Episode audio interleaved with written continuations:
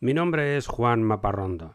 Soy periodista, divulgador y fanático de la exploración humana del espacio exterior y de la búsqueda científica de vida en el universo.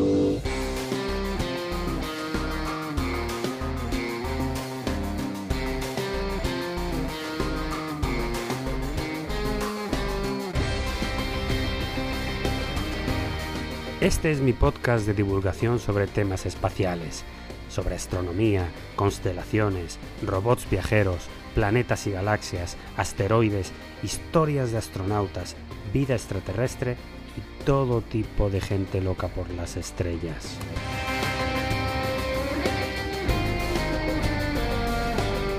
Bienvenidos al sueño de Laika.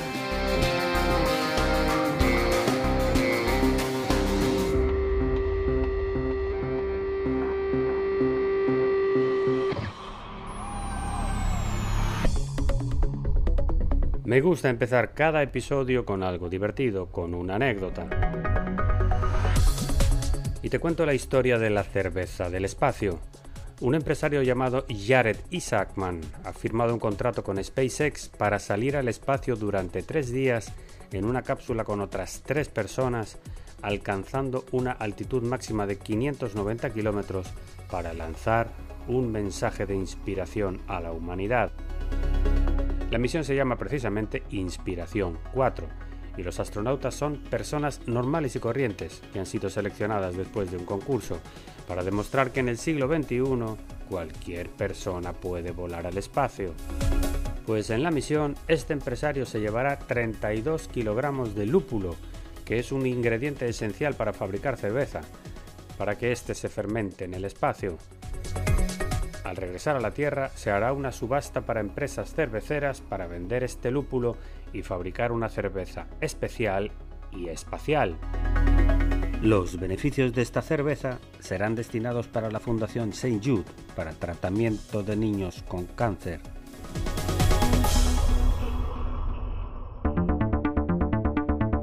Noticias del espacio de esta semana. Ha habido una colisión en órbita terrestre.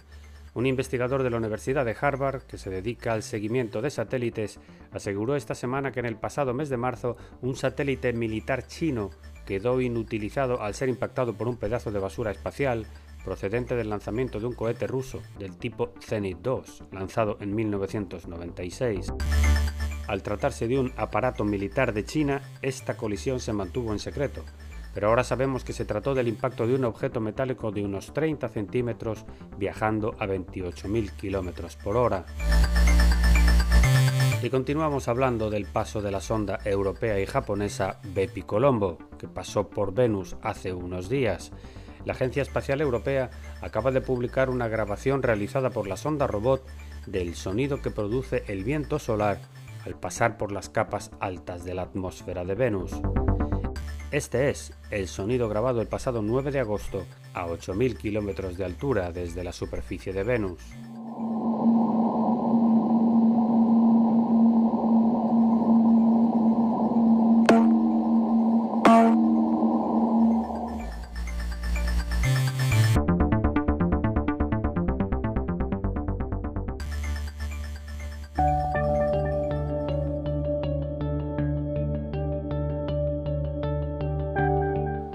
Y entramos ahora en la sección principal del episodio de hoy, que está dedicado a la revolución de los nanosatélites.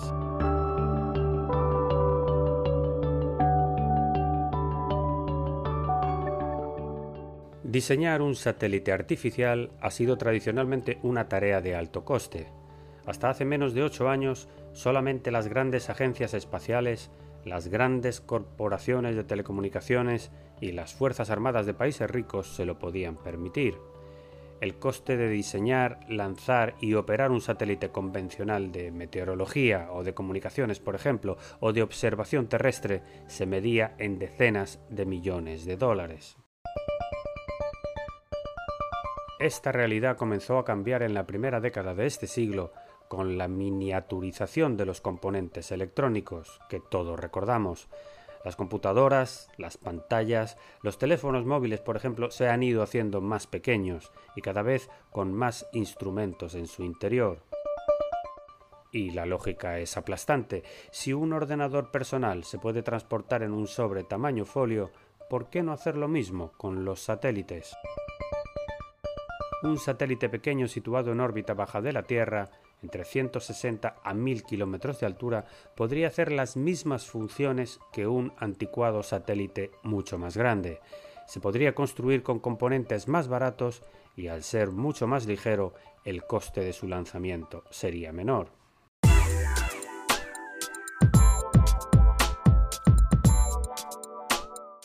Siguiendo esta lógica, los primeros que respondieron a la idea no fueron ni los gobiernos ni las grandes empresas, ni tampoco los ejércitos propietarios de cientos de satélites.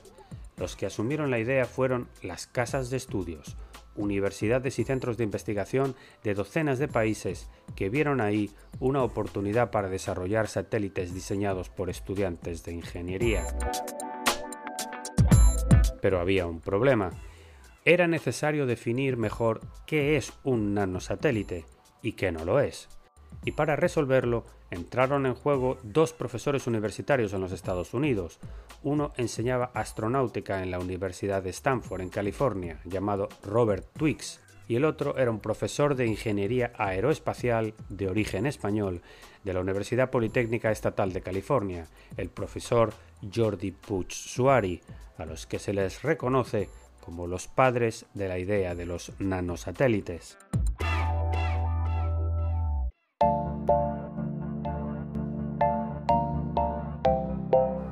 Lo que hicieron estos dos visionarios fue crear la norma, definir el estándar, que es el siguiente.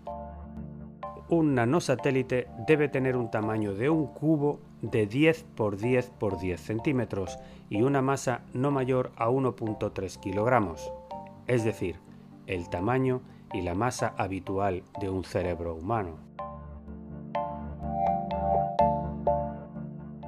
Esta terminología fue aceptada por la comunidad académica a nivel mundial y se ha respetado desde entonces. Los satélites de 10 por 10 por 10 centímetros se consideran una unidad.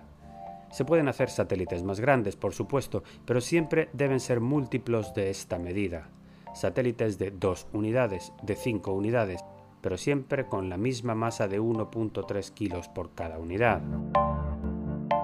El profesor Jordi Puig asegura que en aquel momento, en el 2008, cuando pensaban en todo esto, no se imaginaban la revolución en la industria espacial que iban a desatar.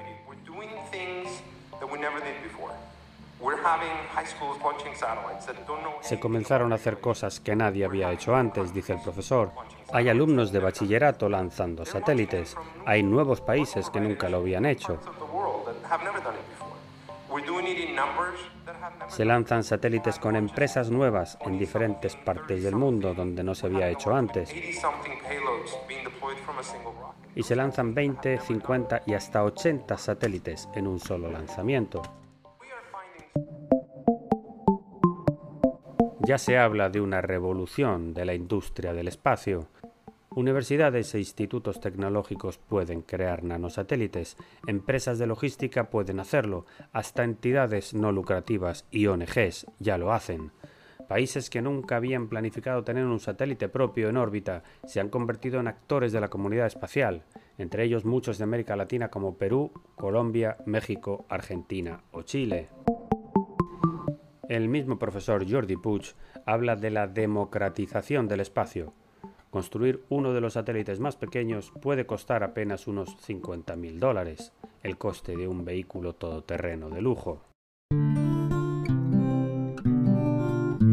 Pero, ¿para qué se usan normalmente los nanosatélites? Hay cientos de aplicaciones, pero sobre todo para comunicaciones y monitoreo. Redes de pequeños satélites que se comunican entre sí pueden ofrecer servicios de comunicación a lugares remotos del planeta o se puede dar seguimiento al itinerario de flotas de barcos mercantes o de cruceros turísticos, o se pueden analizar datos de fenómenos atmosféricos, o se puede dar seguimiento a crisis humanitarias, o por ejemplo se puede calcular la emisión de gases de efecto invernadero como el metano. Las aplicaciones son tantas y tan diversas y tan al alcance de todos que yo desde aquí te lanzo la pregunta. Si tú tuvieras la oportunidad de fabricar uno, ¿qué uso le darías?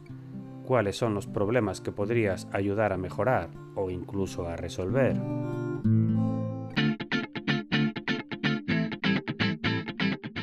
Cuando comenzó toda esta revolución, los nanosatélites se lanzaban a la órbita terrestre utilizando espacio vacío en cohetes convencionales. Como son pequeños y pesan poco, muchas agencias daban el visto bueno, muy interesados en este nuevo mercado potencial. Se comenzaron a lanzar desde Estados Unidos, China, Rusia y también desde el puerto espacial europeo en la Guayana francesa. Pero como en todas las industrias, llegó el momento en que la cantidad de nanosatélites superó el espacio de carga disponible. Y entró en escena una empresa de lanzamiento también pequeña que pensó en un cohete solamente diseñado para enviar nanosatélites. Hablamos de Rocket Lab, una compañía nacida en Nueva Zelanda, creada por el empresario Peter Beck que desarrolló un cohete pequeño llamado Electron, capaz de llevar hasta 50 kilogramos de carga hasta órbita baja de la Tierra, y que realizó su primer lanzamiento exclusivamente de nanosatélites en el año 2018, desde su base de lanzamiento propia en la costa oeste de Teikamaui, la isla del norte de Nueva Zelanda. Desde entonces el crecimiento ha sido exponencial el profesor Puch Suari dice que en los primeros años él conocía todos los lanzamientos. En el 2016 eran unos 400, pero ya no es capaz de llevar la cuenta ni de conocerlos a todos. En el 2021 se calcula que se ha superado con creces la cifra de 2.000 lanzamientos de nanosatélites. Solamente Argentina ha lanzado ya 22.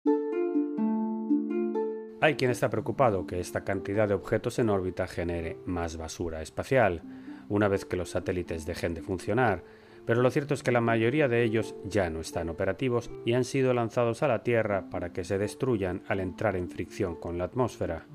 Se está trabajando en una regulación internacional para asegurar que no se queden siempre ahí arriba. De hecho, en una conferencia del 2021 que se realizará en Hawái el mes próximo sobre tecnologías de seguimiento espacial, hay un seminario que se llama Cómo destruir tu propio satélite. Después de una vida dedicada al desarrollo de las industrias del espacio exterior, en el 2018 el profesor Jordi Puig se embarcó en un velero con su esposa y su hijo adolescente en un viaje hacia el oeste por el Océano Pacífico, desde su casa en California, con la idea de dar una vuelta al mundo.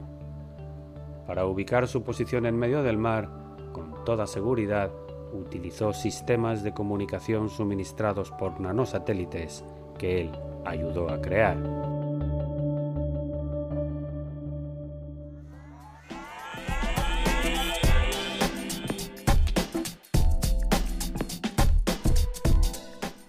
Y no quiero cerrar este episodio sin lanzarte el desafío de la semana. Te invito a que sigas en Netflix una miniserie documental de cuatro capítulos en la que se relata la historia de la expedición Inspiración 4, la del empresario de la cerveza. El vuelo está previsto para el 15 de septiembre.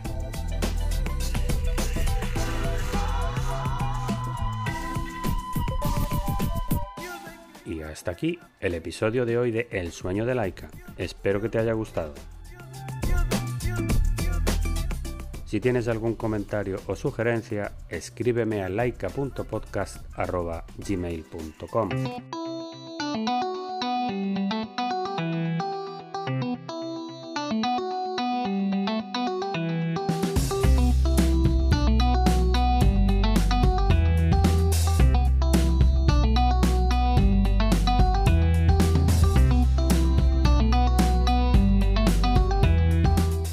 Todos los contenidos de este podcast son materiales originales y están protegidos por leyes de copyright. Todas las músicas y sintonías se reproducen con derechos comprados a sus autores o son de reproducción libre.